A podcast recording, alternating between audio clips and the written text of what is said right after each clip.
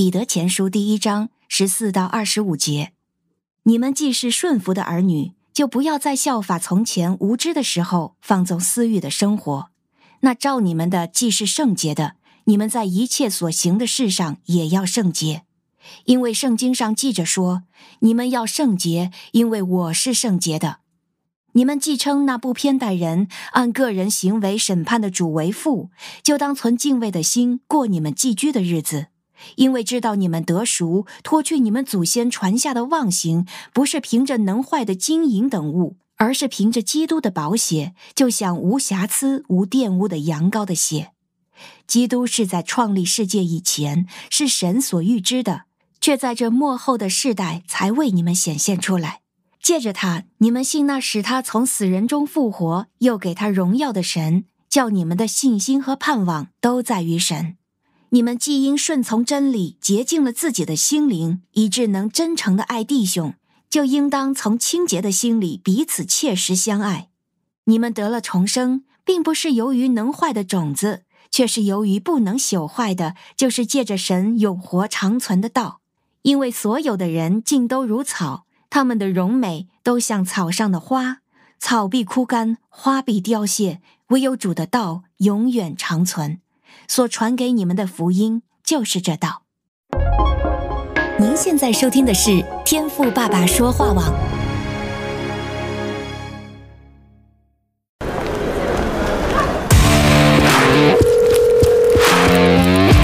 哎，罗门，你在哪儿？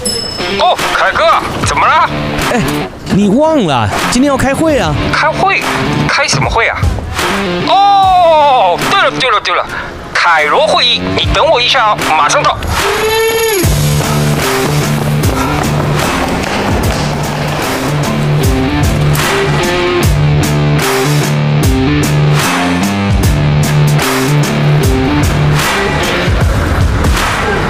欢迎来到天赋爸爸说话网的凯罗会议组合，我是凯哥周牧师，我是罗门许牧师，欢迎大家和我们每日一起灵修啊。那我们不仅在微信群组当中呢，啊有发送我们这样子的一个分享音频哈。那在微信里面呢，我们还有啊我们的这个同工们啊，或是弟兄姐妹们呢，主动啊报名参与这个和合本经文的服饰。那另外呢，我们也有这个新译版经文的导读哈。所以呢啊，鼓励大家哈，如果你也愿愿意参与这个和合本经文的读经的话呢，就请向这个 R K Radio R K R A D I O 的微信账号来报名哈。当然，我们在这个啊 Spotify 或者是啊苹果的播客上面也有为大家啊诵读这个新译版的经文啊。所以呢啊，你在聆听这个分享之前呢，都会听到我们永恩姐妹的声音啊。那也鼓励大家哈，可以翻开你的圣经。和我们一起来阅读上帝的话语啊！好，那我们现在呢，进入到了这个新约的彼得前后书啊，那我们是第二集的分享啊，那鼓励大家呢，就是跟上进度啊，并且呢，坚持每日灵修啊。那我相信呢，神要透过这段经文哈，每一天就对我们说话哈。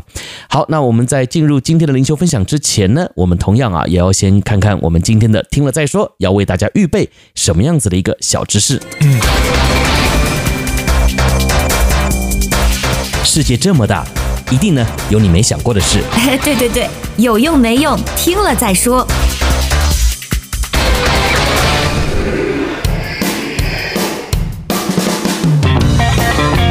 好，所谓听了再说呢，主要就是要和大家分享一些可能有用或者是没用的知识啊。那有用没用呢？你自己衡量哈。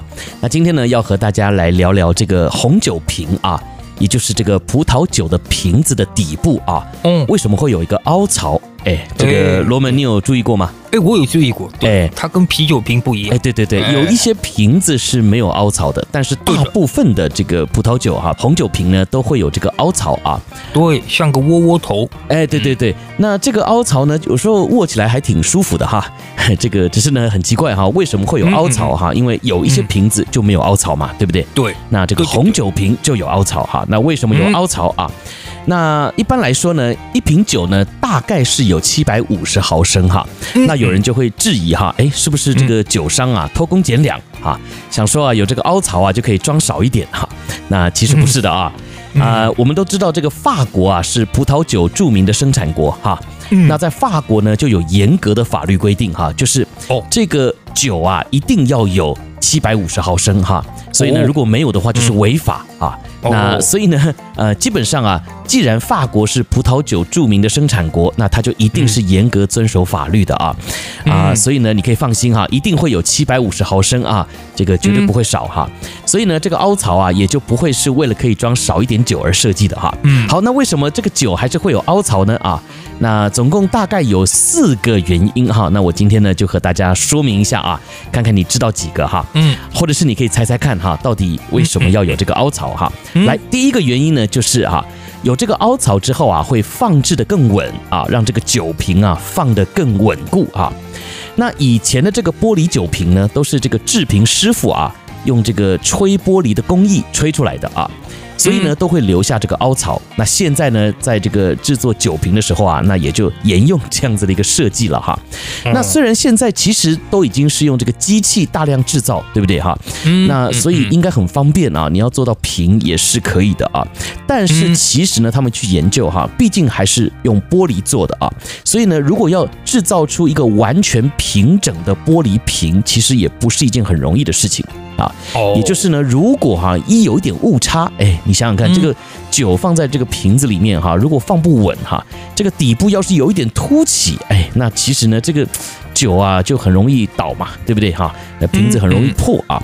再加上呢，如果这个桌面不平整哈，那你遇到这个啊完全平整的这个瓶底啊，那其实呢，呃，你想想看吧哈，你的底是平的，但是呢，你的桌不是平的。啊，那其实你放上去也是不稳嘛，也不稳，哎，所以呢，如果有个凹槽啊，哎，那就算桌面不平整哈，那也不会这么容易就使这个酒瓶倒下来啊，所以呢，这是其中一个原因哈，第一个原因啊，好，那第二个原因呢，就是增强这个结构的强度哈，那和这个拱桥的原理是一样的哈，我们都知道这个拱形啊，还有这个球形呢，能够承受啊比平面更大的压力啊，嗯，那这个酒瓶里面呢，有一定的压力嘛哈。特别呢，有些酒啊，还是加了这个二氧化碳的起泡酒哈，那所以呢，这样的设计啊，就更可以强化整个瓶子的坚固程度了哈。嗯，好，那这是第二个原因哈。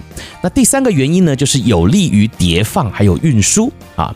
因为呢，有些酒做出来之后啊，哎，并不会马上就拿出来卖啊，而是呢继续存放哈，然后呢让这个酒啊再发酵嘛哈。所以呢，这个酒啊越陈越香啊，放越久呢就越贵嘛哈。嗯，好，所以呢，酒瓶的底部啊凹进去，哎，就可以方便呢让这个后面的瓶口啊接上啊，也就是一个凹进去的这个瓶底接上一个啊瓶口哈。嗯嗯。那在放的过程当中呢，也会更稳固。嗯。那运输的过程呢，也不会滚来滚去的哈。所以呢，哎，确实也有这样子的一个好处哈。好，那第四个呢，就是最后一个原因哈，就是方便转瓶啊，然后呢可以沉淀杂质。啊，那罗门你都看过嘛？我们去这些高级餐馆哈，这个点一瓶红酒哈，这个啊倒酒的师傅啊，这个服务生啊，都会啊用这个啊手啊卡住后面这个啊凹进去的地方嘛，对不对？然后可以转这个瓶子啊。哦，那因为呢，这个酒里面呢，难免都会有一些杂质啊，沉淀，哎，沉淀物啊。那这些杂质呢，是天然的酵母渣啊，可是呢，呃，喝到口感还是很不好哈。所以呢，这个下方啊有一个凹槽啊，就方便这个倒酒的人呢，哎，一面倒还可以一面转动瓶身啊。那他一面倒的时候呢，就慢慢倒嘛。然后一面转哈，就会使那些杂质啊不会一下子呢就流到瓶口啊，而是可以留在这个瓶身啊。你看这个瓶身不是比较胖嘛，对不对？然后瓶口比较细嘛，对不对？所以这个杂质呢，哎，在这个啊瓶子倾斜的时候啊，哎，就会留在那个瓶身上啊，那就不会呢一下子就把这个渣渣倒出来哈。好，那顺道一提的呢是这个凹槽啊。也可以成为那些渣渣沉淀的地方哈，也就是说呢啊，这个在移动瓶身的时候啊，哎，也比较不容易啊，让葡萄好酒呢会有这个浑浊的状况产生哈，哎，所以你看啊，这个酒瓶的设计啊，就一个小小的凹槽，哎，还挺多功用的，对吧哈？所以这个大家以后喝红酒的时候，哎，这个就可以成为一个啊，大家茶余饭后啊消遣娱乐的一个小知识哦。嗯。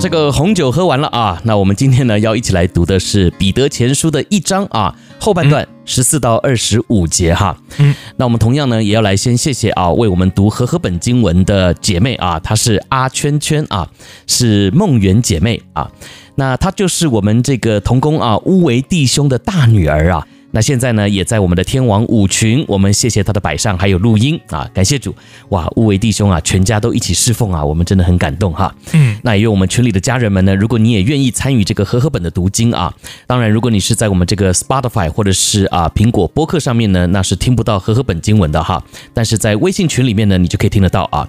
所以呢，如果你也愿意读和合本经文的话呢，哎，麻烦你可以加入在我们的微信群组当中哈，同样也是跟。R K Radio R K R A D I O 这个微信账号来报名哈。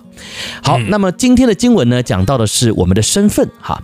那身为基督徒呢，我们不能够不知道我们的身份是什么哈。特别呢，这个十四节啊，一开始就说到我们是儿女，对不对？啊，而且呢是说，当我们愿意回应神的呼召的时候啊，我们就已经被称为神的儿女了啊。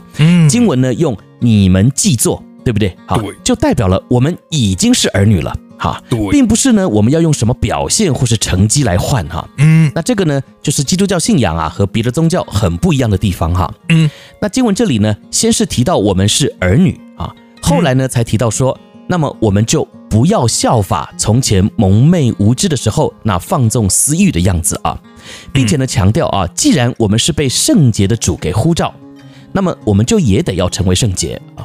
只是圣洁是什么呢？啊？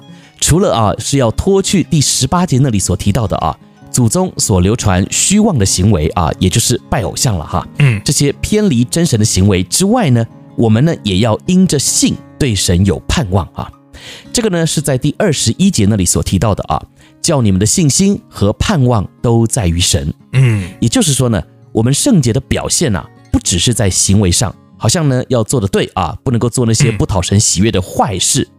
而我们呢，也要对主有信心，也得要在主里有盼望哈。嗯，那你可以啊，在教会里面呢，看到有很多的信徒哈，他们呢虽然没有去拜偶像哈，生活上呢也没有做什么犯法的事啊，但是面对生活啊，诶，他们却没有信心，也没有盼望哈。嗯，那今天呢，透过这段经文的提醒啊，我也想要来勉励弟兄姐妹哈。真正在主里圣洁的表现，哈，其实呢也包含了我们是否对主有信心和盼望的态度啊。嗯，所以呢，盼望今天的这段经文哈，也能够成为我们的提醒哈。像第二十四节所说的啊，嗯，我们的重生呢，乃是借着神活泼长存的道啊。那既然如此呢，我们基督徒的生命啊，是不是也应该就活出活泼的生命力呢？啊，嗯，好，来罗门许牧师，今天上帝透过这段经文和你说了什么呢？好啊，今天跟大家一起要分享的这个主题呢，叫圣洁的生活。嗯，哦，呃，当我看到这段经文十五节、十六节的时候啊，我这特别有感动啊。他是这样说：“他说，那招你们的既是圣洁，你们在一切所行的事情上也要圣洁。”嗯，好，那这告诉我们，就是上帝是圣洁的，我们既然是他的儿女，我们就要继承，就要有这样的特征在我们的身上。嗯，也要是圣洁的，是对不对？你看主耶稣啊，在这个世界上的时候，他有没有这样在圣洁上面有没有任何的问题？嗯，没有嘛，没有，对不对？那么十二门徒，十二门徒有没有在圣洁上有有任何的问题？嗯，没有，没有嘛。嗯，哪怕我们说犹大，对不对？嗯，犹大的问题是什么？是在钱上面的问题。嗯，对不对？在圣洁上面还没有看到，在经文上。啊，有明确的指出犹大有什么圣洁上的问题？嗯，没有。那我们看啊，今天其实我们觉得，我觉得啊，在中国啊，今天在中国的这个社会当中，我觉得啊，它和从前相比的话，更加的开放，嗯，更加的 open。我觉得啊，中国的这个这个在近二十年的这样一个开放的这样的一个程度来说，远远超过美国，嗯。所以，对于弟兄姊妹们，在国内的弟兄姊妹们，要过一个圣洁的生活的挑战是很大的。嗯，常常你可以看到啊，这个在媒体，因为今天媒体比较的开放，嗯，比较的这个直接，所以你常常在媒体上你会看到最直观的就是，在这个我们华人的这个演艺圈当中啊，常常你看，不是今天这个离婚了，就是明天那个出轨了，嗯，对不对？有一些更夸张，这个对象有好多好多，嗯，是不是比较随便？太糟糕了！就是今天你能够看到这个社会的风气啊，大环境、外部的大环境告诉你，嗯，这样也没有什么嘛，嗯，你们视为这个、这个、这个、这个演艺圈的偶像都在做这些事情嘛，嗯，对不对？所以这个可能会给民众、给普通的老百姓带来一个莫名其妙的影响。嗯，他也这样嘛，嗯，对不对？某某某，诶，他也出轨嘛，是。对不对？某某某，他有这么多恋爱对象嘛？嗯，对不对？他在婚内还有别的对象嘛？嗯，对不对？某某某又离婚了，是不是？所以这样一个大的不好的环境，对于我们生活在啊、哦，在这样环境当中的普通老百姓来说，弟兄姊妹来说，更是一个挑战，是对不对？从前是有羞耻感的，嗯，你知道吗？我是从中国来的，对不对？嗯凯哥是那，所以你知道吗？大概在这个三十年前、四十年前的国内，它是非常的封闭的，嗯，没有这么开放，根本不是这样的。从前啊是什么样？我讲给你听。从前有一个故事是这样：从前啊，这个男女之间谈恋爱啊，他比方说两个人晚上哦，就是比较晚谈了比较晚一点，比方说在公园的长凳上坐着啊，聊一聊天，这个就有问题，你明白吗？哈。这有什么问题？哎，你们两个人只要在晚上哦，只要在公园。是黑夜的状态也不可以。两个人坐在公园里啊，就有这样的巡逻的，我们称为治安队员。啊。治安队员啊，他会拿个手电筒哦，会巡逻嘛。是，在这些这些暗的地方啊，什么一看有一对男女在那边谈恋爱，嗯，就这样哦，就只是这样，嗯，好，你们就是有问题哦，就把你们带到派出所。哦，真的啊，就是这样。从前是这样的哦，所以中国从前是在一个很保守，所以你可以看到三四十年前的话，根本国内是没有这种问题，因为这个方面是严格监督、严格控制。哎，这个就是我们说三四年前，嗯，所以在那一个环境当中，大环境这样，所以怎么样？你可以看到社会上根本没有这种，个也不用谈圣洁问题，每一个人都很好，嗯，不光是弟兄姊妹很容易。整个社会风气环境很好的时候，嗯，对于我们弟兄姊妹就没有什么挑战，嗯，那么不是弟兄姊妹的这个这个这个老百姓，普通老百姓也没有问题，嗯，圣洁，大家都是圣洁的，都 OK 啊，因为这方面没有问题。但是，一旦外部环境变了，当群众不再以为这个是个问题，这个尺寸呐就可以很大，嗯，其老百姓都 open 了。你看，为什么中国现在离婚率也上来了？嗯，哦，这个婚内出轨的事情，这个都是问题。我相信啊，我们弟兄姊妹，国内的弟兄姊妹，在你的身边周遭，你一定会发现这个情况。你一定身边有朋友在这个圣洁的生活上面有过问题，或者正在发生这个问题。嗯，这个就是对于我们基督徒一个很大的提醒和挑战。我们在这样的环境下面，如何效法我们的主？因为前面这个宗牧师跟我们讲，我们是神的儿女，我们有他的样式，我们有继承他的这样的一个特质，这个特质就是圣洁。我们如何在这样一个复杂的、完全变坏的、变质的这样一个大环境当中，依然保持内心的单纯和圣洁？是如何保守我们的心？大环境是很糟糕的啊！你可以看到到处出轨。到处离婚，嗯，对不对？到处这个各种样的这个违反圣经的这样的一些的这个圣洁标准的事情在发生，嗯，怎么办？嗯，如何把我们的心控制住、保守住？嗯，活得像耶稣基督，这是对于我们每一个基督徒的一个要求。嗯，所以我希望今天我们在看到这段经文的时候，特别是说第十六节，你们要圣洁，因为我是圣洁的。Amen。这段话告诉你什么？告诉神是圣洁的。嗯，你我如果是他的儿女，就必须要圣洁。Amen。就要必须要像他。嗯，是。否则你怎么在这个家庭里面？嗯，对不对？我们和神是在一家里面的。我们在这个一家里面，家就要有家规。嗯，对不对？中国人讲究规矩。哎，在这个家庭里面就要有这个规矩。嗯，所以今天给大家就唯一的一个劝勉就是圣洁的生活。嗯，无论在你周遭是怎么样的环境，在你身边的朋友是怎么样的朋友啊？我觉得这个是会影响的，嗯、歪风邪气啊是会影响你的，嗯，你会受到朋友之间的影响的。但是你要记着，你是基督徒，你在圣洁的地方一定要圣洁像我们的主耶稣基督。是，嗯，好，谢谢罗门许牧师啊。